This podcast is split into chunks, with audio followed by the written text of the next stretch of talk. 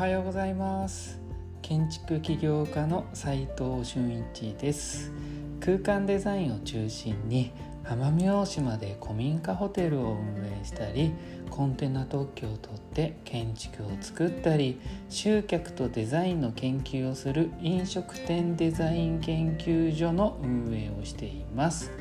この放送では最前線で働く建築家やインテリアデザイナーのリアルな設計現場での学びを共有していきます。実務に直結する情報を提供できるように心がけていきます。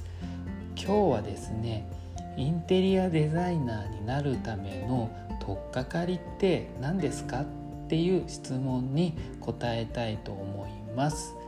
オンラインで実務で使えるインテリアデザインの学びをね作ろうと思って始めた、まあ、この放送もそうなんですけれどもいろんな人のね意見を聞けば聞くほど実際何を教えたらいいのか迷走しちゃってるんですよね今。で質問に答えたり、えー、実務に必要なツールをねリストアップしたり学ぶ順番を書き出してみるとね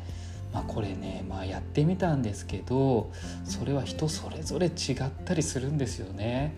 専門学校とか大学とかとは違ってオンラインでねこう空いた時間に学んでいくってなるたりとかね。しかもこう社会人になって今働いていて、えー、それで学びたいとインテリアデザインを学びたいと思ってる人とかね。本当にいろんな人たちがいるからね。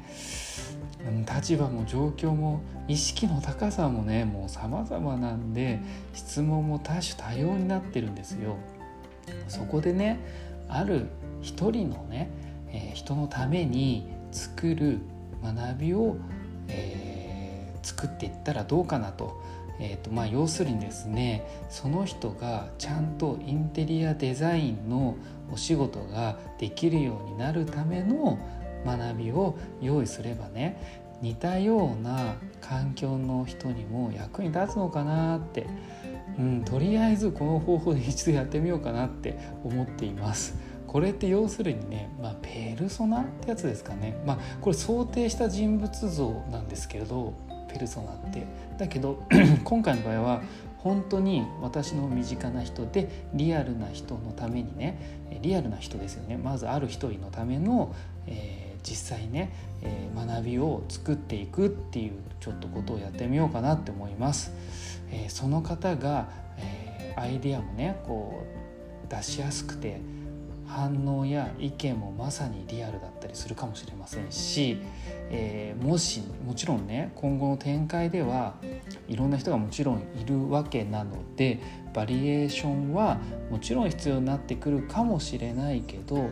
そんなにね、うん、インテリアデザインとか、まあ、建築もそうなんですけれども基礎的な学びってねバリエーションでそんな言うほどないかもなとも思ってているのが今のところの、えー、想定しています。えー、そこで、えー、最初のステップがですね今回のテーマであるインテリアデザイナーになるための取っかかりって何ですかという質問の答えなんですよね。まあ分かりやすい必要があるからねどういうのかっていうとうん完成した空間を見てその空間の元となったパースとか提案資料とかね、えー、設計図書ですよね図面ですよねを読み込む、まあ、それ自体が教材にすることかなと。で、まあ、一応ここで言い切っちゃいますよね。まあそうだと、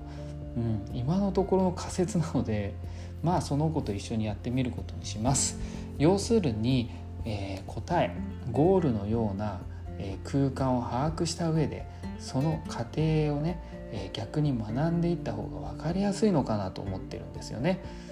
まずは結論それから説明みたいな感じです、えー、空間を見てもらってその図面の説明学びを、えー、するって感じですね。まずはそこから始めてみたいと思います。また結果が出たらね皆さんにも共有したいと思いますので、えー、またこの放送でご報告します。えー、実務で学べるインテリアデザインの学校隠れ家では最前線で働く建築家やインテリアデザイナーのリアルな設計現場での学びを、えー、非公開グループのね